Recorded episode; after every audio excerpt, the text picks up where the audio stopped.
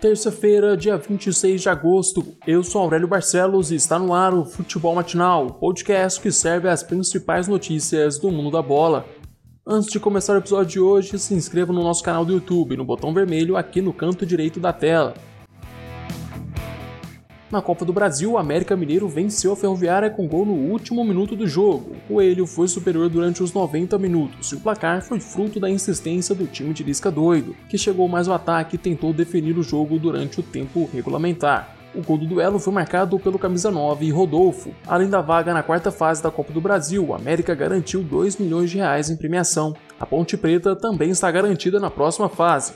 A Macaca voltou a vencer o Afogados de Pernambuco, desta vez por 2 a 0. Os gols da classificação foram de Zé Roberto e Guilherme Lazzaroni.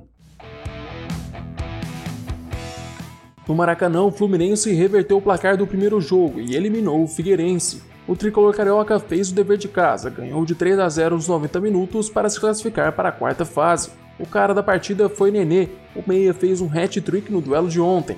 O primeiro gol foi aos 14 minutos da etapa inicial, após uma bela cobrança de falta do camisa 77. Com empate logo no início do jogo, o Flu conseguiu jogar mais tranquilo e teve o controle da partida.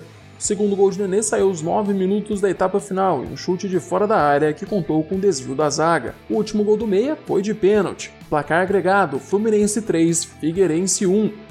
Esta fase da Copa do Brasil ainda tem 7 duelos. Hoje jogam América do Rio Grande do Norte contra o Juventude às 4 horas da tarde, na Arena das Dunas. O primeiro jogo entre os clubes ficou em 1 a 1. No mesmo horário, o Cruzeiro visita o CRB no estádio Rei Pelé e tem a difícil missão de virar um placar de 2 a 0. Às 7 horas, o Paraná recebe o Botafogo no Durival Brito e tenta reverter o resultado de 1 a 0. Mais tarde, às 9h30, o Vitória joga contra o Ceará no Barradão e precisa virar o duelo que está 1 a 0 para o Vozão. Também às 9h30, o Goiás tenta segurar 1 a 0 contra o Vasco no Serrinha. Pelo Brasileirão, o Corinthians encara o Fortaleza hoje às 9h30 da noite na Arena Corinthians. A novidade do lado do timão deve ser Matheus Vital de volta ao time titular e Otero no banco de reservas. O Timão vai a campo com Cássio no gol, Wagner na lateral direita, Gil e Danilo Avelar na zaga e Sid Clay fechando a linha defensiva. No meio, Gabriel, Cantilho, Matheus Vital, Arauz e Léo Natel. Mais à frente, Jô. O Fortaleza mantém o time que venceu o Goiás na quarta rodada e vai a campo com Felipe Alves no gol. Na linha de quatro da zaga, Tinga, Paulão, Quinteiro e Bruno Melo. No meio, Felipe, Juninho, Davi e Oswaldo. No ataque, Romarinho e Wellington Paulista.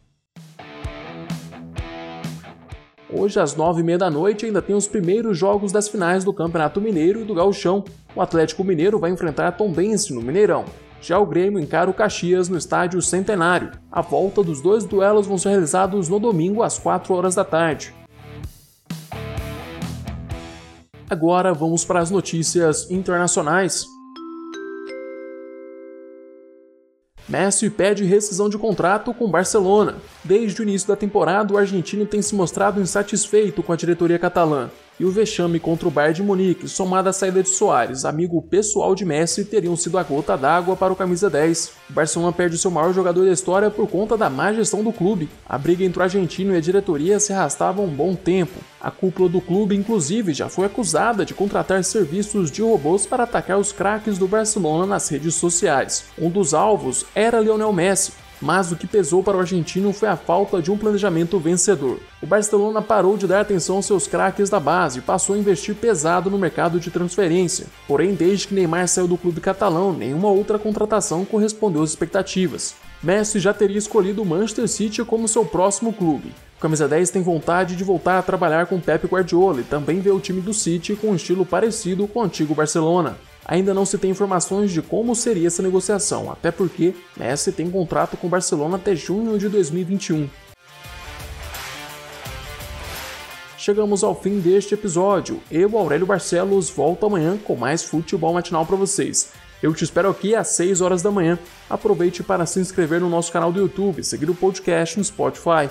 Se puder, também compartilhe o podcast com seus amigos e familiares. Até mais!